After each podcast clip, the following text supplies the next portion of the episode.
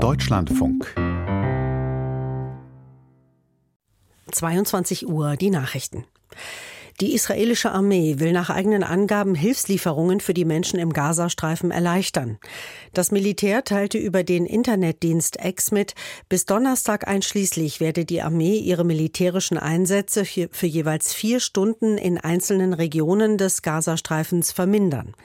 Dies solle die Lieferung von Hilfsgütern ermöglichen und Zivilisten die Chance geben, die Verteilstationen zu erreichen.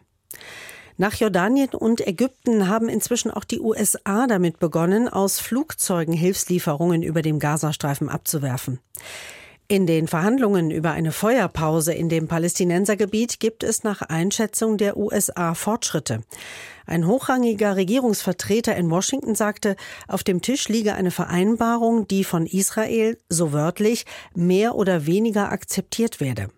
Nun sei die Terrororganisation Hamas am Zug, sich zu entscheiden.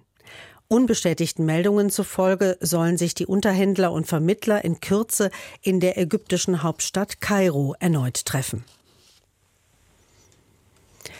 Bei russischen Angriffen auf die Ukraine sind nach jüngsten Angaben der Behörden mindestens acht Menschen getötet worden.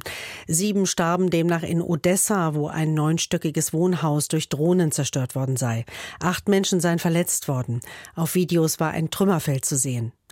Einen weiteren Toten durch einen russischen Drohnenangriff gab es in Kharkiv im Osten der Ukraine, wie der örtliche Gouverneur mitteilte. Russland meldete seinerseits einen ukrainischen Drohnenangriff, bei dem ein Wohngebäude in St. Petersburg beschädigt worden sei. Das Bundesverteidigungsministerium hat bestätigt, dass ein vertrauliches Gespräch ranghoher Offiziere der Luftwaffe abgehört worden ist.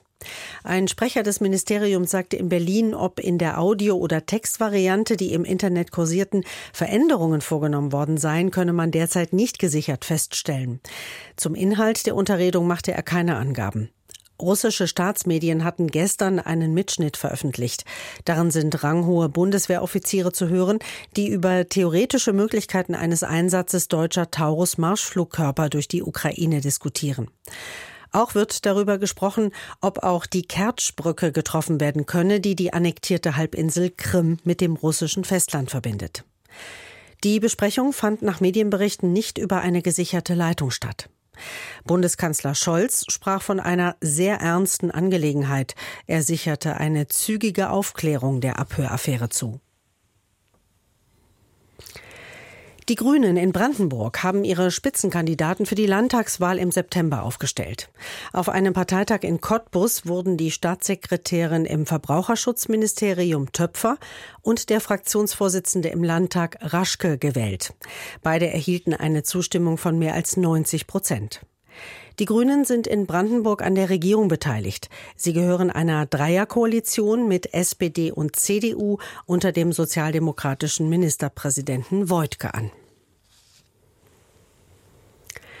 Die Bundesnetzagentur erwartet in der Auseinandersetzung über Hassrede und Desinformation auf der Internetplattform X einen langen Rechtsstreit. Der Präsident der Behörde Müller sagte dem Magazin Der Spiegel, möglicherweise werde sich der Streit bis hinauf zum Europäischen Gerichtshof entwickeln. Die Bundesnetzagentur sei überzeugt, dass X rechtswidrig handele. Dafür würden Belege und Nachweise gerichtsfest zusammengestellt, die an die EU-Kommission weitergegeben würden, erklärte Müller. Auslöser für die Auseinandersetzung ist eine prorussische Kampagne auf Ex, die vom Auswärtigen Amt im Januar aufgedeckt worden war. Mit 50.000 gefälschten Nutzerkonten war in deutscher Sprache versucht worden, mit Falschmeldungen und Hasskommentaren Unmut gegen die Bundesregierung zu schüren und ihre Ukraine-Politik zu untergraben. In der Fußball-Bundesliga gab es folgende Ergebnisse. Wolfsburg-Stuttgart 2 zu 3, Union Dortmund 0 zu 2, Heidenheim-Frankfurt 1 zu 2, Darmstadt-Augsburg 0 zu 6, Mainz-Mönchengladbach 1 zu 1 und Bochum-Leipzig 1 zu 4. Das Wetter. In der Nacht im Westen stark bewölkt, örtlich etwas Regen, sonst wechselnd bewölkt und trocken. Tiefstwerte plus 8 bis minus 1 Grad. Morgen im Nordosten und äußersten Westen und Südwesten wolkig bis stark bewölkt, ansonsten längere sonnige Abschnitte. Meist trocken und sehr mild, bei Höchstwerten zwischen 12 und 19 Grad, an den Alpen bei Föhn örtlich darüber. Das waren die Nachrichten. Mehr Informationen in den Apps DLF Nachrichten und DLF Audiothek.